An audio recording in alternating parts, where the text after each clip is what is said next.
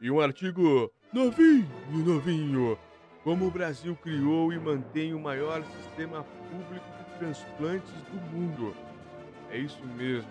Agora com o caso do coração, parece que foi tudo bem com o Faustão, grande Fausto Silva, apresentador. É, teve uma fila, tá tudo certo.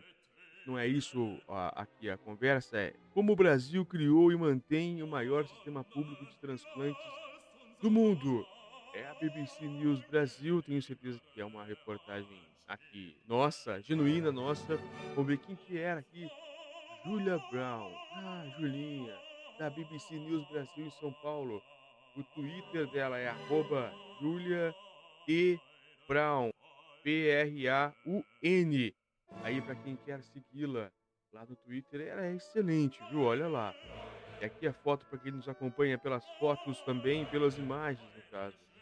O sistema de, de distribuição em fila é totalmente público no Brasil e mais de 90% das cirurgias são feitas pelo SUS. Olha, que interessante. A matéria é 27 de agosto de 2023, ou seja, ela é novinha, novinha. O começando ali. Chega de resto. O apresentador Fausto Silva, o Faustão, entrou na fila e espera por um transplante de coração após seu quadro de insuficiência cardíaca se agravar. Aos 73 anos, ele está internado desde o dia 5 de agosto no Hospital Albert Einstein, em São Paulo. Neste domingo, o hospital informou que o apresentador passou pela cirurgia de transplante. No boletim, a instituição informou que Fausto Silva está na UTI e que o procedimento foi um sucesso. As próximas horas são importantes para acompanhamento da adaptação do órgão e controle de rejeição, afirma o hospital. Além de Faustão, mais de 65 mil brasileiros estão à espera por um transplante no país atualmente. Segundo o Ministério da Saúde, destes, cerca de 380 aguardam O Brasil tem uma das maiores filas do mundo, mas também criou e mantém o maior sistema público de transplante. O Brasil é o segundo que mais realiza esse tipo de procedimento, apenas nos Estados Unidos, que é privado. Em 2022, foram quase 26 mil cirurgias de transplante no Brasil, entre as quais 359 de coração. Olha o tamanho dos números aqui. Em 2022, foram quase 26 mil cirurgias de transplantes no Brasil, entre os quais 359 só do coração. Olha que dado importante. As mais comuns foram de corte, olho, né? 13,98 mil, rim, 5,3 mil, medula óssea, 3,99 mil. Segundo a Associação Brasileira de Transplantes de Órgãos, a BTO, quantas vidas foram salvas por esse Claro que nem todos aqui é, era risco. É, córnea, provavelmente não, medula, sim, rim também, provavelmente. O país tem ainda mais 600 hospitais autorizados a fazer transplantes. Bom. Especialistas ouvidos pela BBC News Brasil dizem que o sistema brasileiro é bastante completo e funciona bem, servindo inclusive de moeda para o modelo moeda para outros países. Só você manda de talvez trocar informações. Abre aspas. O sistema de transplantes brasileiro é reconhecido internacionalmente por ser inteiramente público e oferecer serviços em um país gigantesco e muito povoado, diz Alcindo Ferla, professor da Universidade Federal do Rio Grande do Sul, UFRGS, e especialista em saúde pública. Além disso, aspas, além disso, também é reconhecido pela quantidade técnica, qualidade técnica e das políticas públicas envolvidas. Olha. Ainda assim, precisa de mais recursos financeiros para se tornar mais eficiente e menos desigual, diz o médico Leonardo Borges Barros e Silva, coordenador da, da organização procura de órgãos do, do Hospital das Clínicas da Faculdade de Medicina da Universidade de São Paulo, HFCL USP. o processo de doação e transplante do Brasil é excelente, especialmente quando comparado a outras partes do sistema de saúde, o SUS. Mas todo o sistema está subfinanciado e há desigualdade. A espera por um órgão pode variar conforme o estado do Brasil em que o paciente está. Os índices de doação também variam muito entre as regiões do país. Segundo os especialistas, o principal gargalo para aumentar a eficiência está no momento da doação. Muitas famílias ainda hesitam em permitir a doação após o falecimento, e nem sempre há equipes hospitalares totalmente preparadas para lidar com o momento. Como funciona o sistema? O primeiro transplante no Brasil foi realizado em 1968, mas o sistema brasileiro, como conhecemos hoje, foi criado muito, muito depois, em 1997. Ele foi inspirado em outros modelos, na Espanha, por exemplo, considerado um dos mais eficientes do mundo. O atual sistema é regulamentado pela Lei 9.434 de 1997. Nota a Lei 9.434 de 1997. Norma estabelece, entre outras coisas, a existência de dois tipos de doador, o vivo e o falecido. No caso do doador vivo, podem ser cedidos um dos rins, parte do fígado, parte dos pulmões ou parte da medula óssea. Olha, eu não sabia. Aí, coisa. Nesses casos, a legislação brasileira permite encontros de parentes de até 4 graus de Para pessoas que não são parentes, a doação só é possível com autorização judicial. No caso do doador falecido, tecidos, órgãos ou partes do corpo humano destinados a, transplante ou tratamento só podem ser retirados após o diagnóstico de morte cerebral e com autorização do Um doador falecido após morte cerebral que não tenha sofrido parada cardiorrespiratória pode doar coração, bem como pulmões, fígado, pâncreas, intestino, rins, córneas, vasos, pele, ossos dentro. Após a avaliação dos órgãos ou tecidos, as comissões dos hospitais cadastram dados relativos às partes do corpo em um programa informatizado que combina essas informações com os dados de possíveis receptores. Já os pacientes são separados de acordo com o órgão que será transplantado, tipo sanguíneo ou outras especificações técnicas com peso e altura. Na hora de tentar o órgão com o receptor, leva-se em conta a posição da lista única, mas também isso. Abre Pacientes em estado crítico podem ser atendidos com prioridade, em razão de sua condição explica o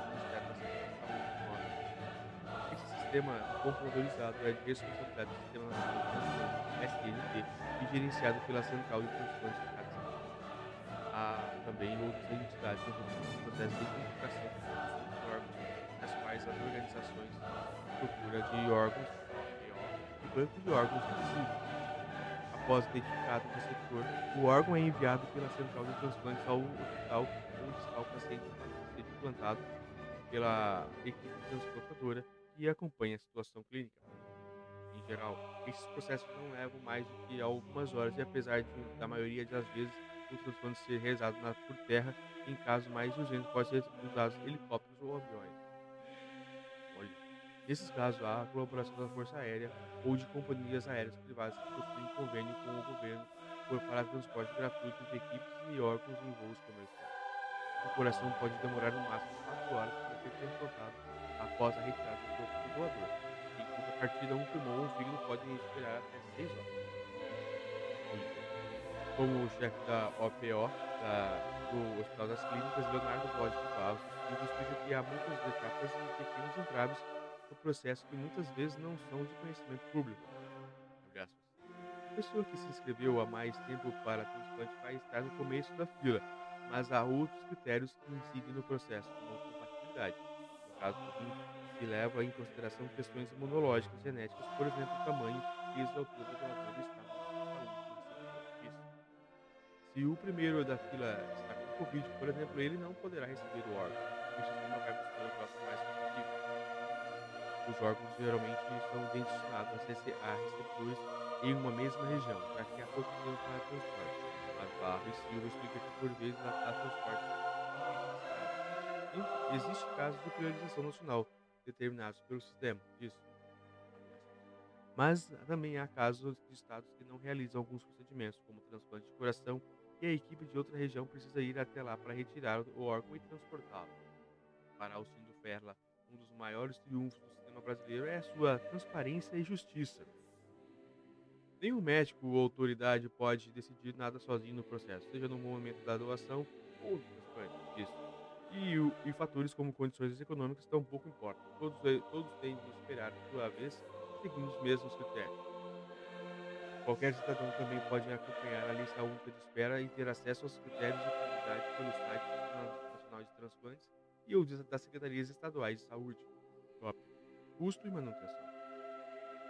O sistema de distribuição e organização da lista de espera é totalmente público no Brasil, e mais de 90% das cirurgias feitas pelo SUS. Os pacientes recebem toda assistência, incluindo exames preparatórios, cirurgias, acompanhamento e medicamentos postos. A maioria dos planos privados de saúde não, co não cobre esse tipo de tratamento, cujo custo pode variar de 4 mil a 70 mil reais.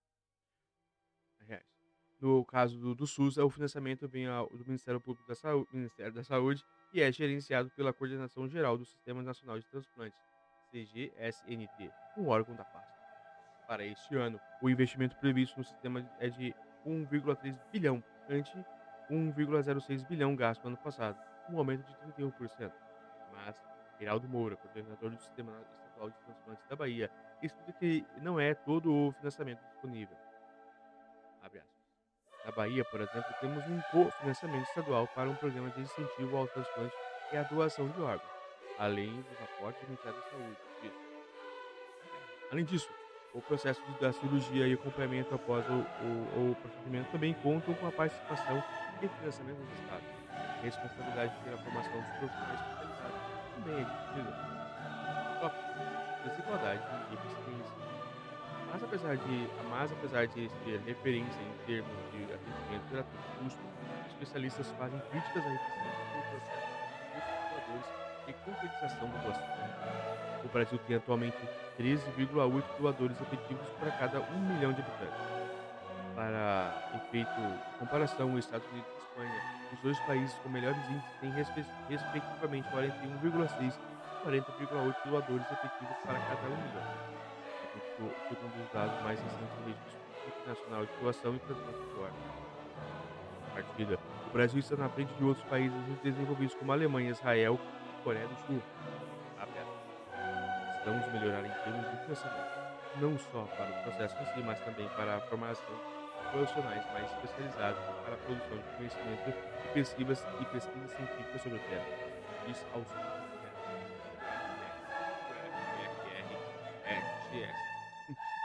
Segundo o pesquisador, e, segundo o pesquisador, a população brasileira ainda não é tão envolvida com a doação de órgãos como os outros países, o que influencia muito na fila de espera. Além disso,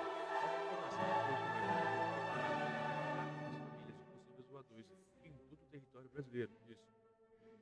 A mobilização da sociedade em torno desse tema é um fator importante. Criar uma cultura de doação entre a população e colocar o tema na agenda pública dos debates a expectativa de algum familiar receber um órgão se, se houver necessidade em algum momento, precisar ter como contrapartida a disponibilidade de fazer a doação e de se envolver mais disso. Aqui um gráfico do estudo, número de doadores efetivos no mundo por milhão de habitantes em 2021, países selecionados. Estados Unidos, Espanha, Islândia, Portugal são os primeiros. O Brasil está lá para trás, 13,8. Analistas consultados pela BBC News Brasil afirmam ainda que, apesar de o sistema brasileiro ser totalmente público, a desigualdade regional ainda é uma realidade. O Sistema Nacional de Transplantes é um reflexo do país, da realidade do país. Os estados com menor IDH ou PIB per capita são os que têm mais dificuldade com a doação de transplantes. Também, diz Barros e Silva, do HCFMUSP.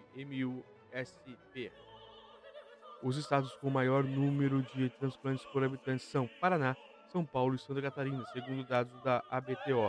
Já os com menor número são Roraima, Alagoas e Maranhão. Enquanto no Paraná foram realizados 40,4 transplantes por milhão de habitantes em 2022, em Rondônia a média foi de 2,2 procedimentos por milhão.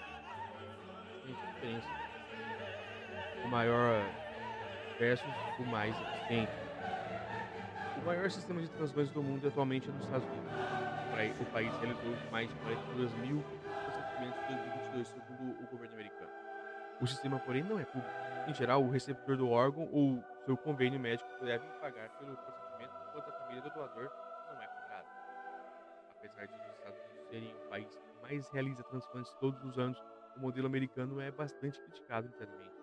Atualmente, 104 mil pessoas estão na lista de espera e 17 pessoas morrem todos os dias à espera segundo a rede única para o da organização ligada ao Sistema de Saúde que controla o sistema.